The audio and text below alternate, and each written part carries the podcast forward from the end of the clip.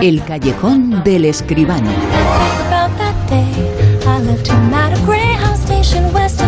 Este es el callejón de José Manuel Esquivano, el mundo del cine, el mundo del cine que tratamos siempre con él, el séptimo arte, desde siempre. Con José Manuel Esquivano, muy buenas, ¿qué tal?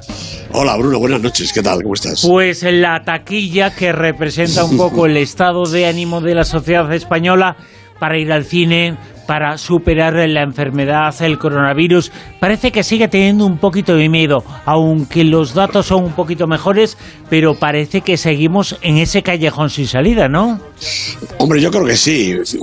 del dichoso virus ya hablan que estamos en la séptima ola, o sea que todo influye, ¿no? Y también, como decimos siempre, pues que hace falta que vengan buenos estrenos y sobre todo lo que hace falta es que el espectador, ese espectador, pues decida por fin que se va a ir a, la, a las salas de cine a ver las películas. Este, este pasado fin de semana ha estado un poquito mejor, ha subido 400.000 euros, pues hasta llegar casi a los 5 millones. Eh, 4.953.892 euros me dicen que ha sido la taquilla global del pasado fin de semana. Un poquito de subida, ¿no? Bueno, eh, el Jurassic World este y Lightyear siguen los dos primeros aguantando, yo creo que bien para, para las, las películas que son, ¿no? Pero la decepción ha sido Elvis, este Elvis de Baz Luhrmann, solo 750.000 euros en 550 salas. La verdad es que muy poquito, un, un, estreno bastante decepcionante. Y lo mismo el Black Phone, que es la nueva peli de terror de, de la cartelera, parece que la afición al, al, terror ha desertado de las salas, habrán ido a hacer otras cosas. Solo ha hecho 562.000 euros una peli con Ethan Hawke, con nombres eh, importantes. O sea, que ahora sí se han asustado de verdad, ¿no? Claro, se han asustado. El, el género que siempre ha tenido muchísima afición, pues ha, ha, pinchado realmente, ¿no? Y ha habido un estreno de cine español llenos de gracia, ha quedado pues regular. Eh, eh, la sexta con no ha llegado a los 350.000 euros. Ni Carmen Machi, vestida de monja, ha conseguido llevar al público a las salas. Y aguanta cinco lobitos. Es nuestra película en este momento un poquito más, mejor representante. Está la novena, aguanta ahí 26.000 euros más, que sigue siendo muy poquito para un fin de semana, pero es la película que es. Más de, mi, más de medio millón ya acumulado, 585.000 euros. Bueno, tenemos que conformarnos con estas cifras, por arriba y por abajo, no, no da más de sí la taquilla. La taquilla, la información sobre la taquilla que sube pero poquito, no es la única noticia que tenemos esta noche, son esta y las que vienen a continuación.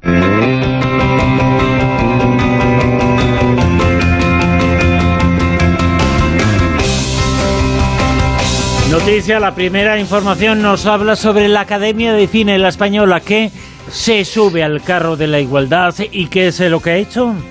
Pues hombre, han creado, pues nada más llegar, la Junta Directiva que preside, como ya sabemos, Fernando Mendeleite, han creado la Comisión de Igualdad. Bueno, Susi Sánchez, estupenda actriz y mujer eh, estupenda también, muy concienciada, está al frente de esta comisión que es, eh, dicen ellos que es una herramienta para contribuir activamente a la paridad en todos los ámbitos del cine. De hecho, la comisión ya tiene paridad entre sus miembros, ¿no? Quieren promover iniciativas pues que logren la igualdad de oportunidades entre hombres y mujeres y también que fomenten la diversidad y la inclusión en el mundo audiovisual. Realmente esto está muy bien. Y lo que me parece que no está tan bien es que la propia Academia ha elegido a Sevilla como sede de la próxima gala de los premios Goya. Bueno, hasta ahí nada que objetar, aunque ya es la segunda vez. Parece que siempre recurren a los mismos sitios, ¿no?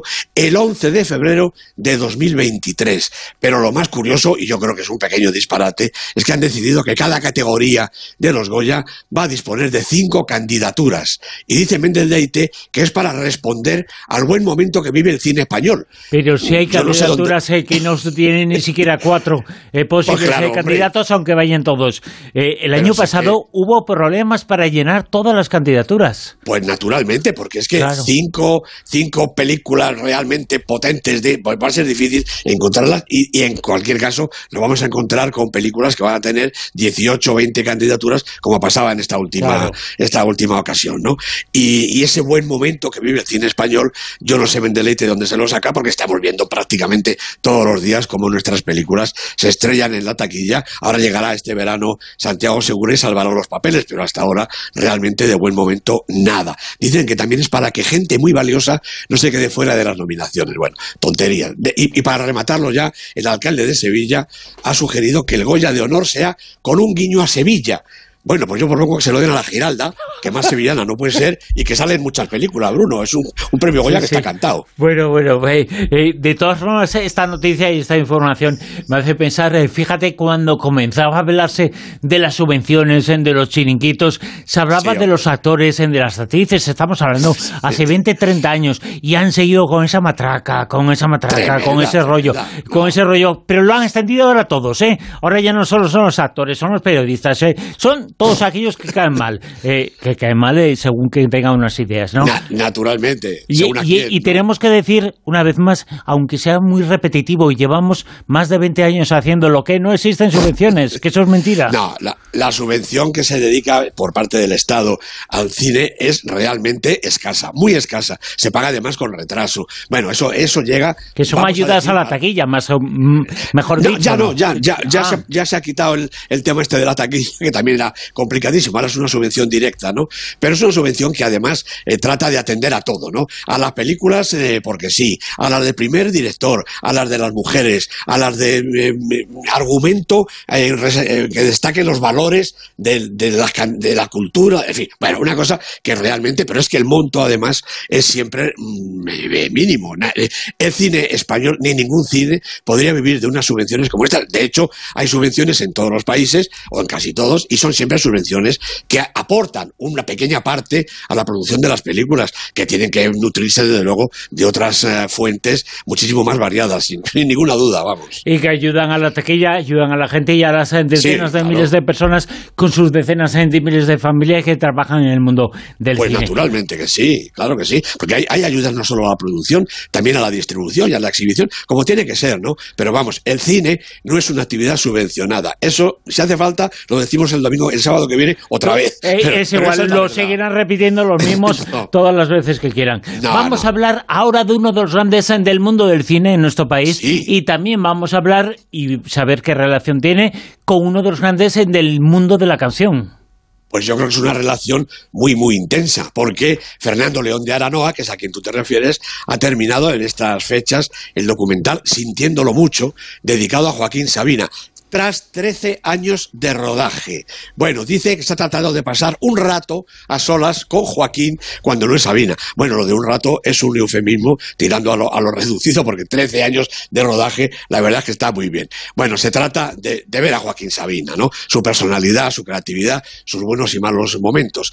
Es una producción de reposado, una, eh, productora que tiene un título muy adecuado para este proyecto, BTF Media y Sony Music Spain dicen que no será la última colaboración entre estas firmas. Yo lo que espero es que sea pronto y que cualquier película que se vaya a rodar a continuación no vuelva a tardar otros 13 años en rodarse y veremos a ver cuánto en terminar de, hacer la postproducción y poderse estrenar.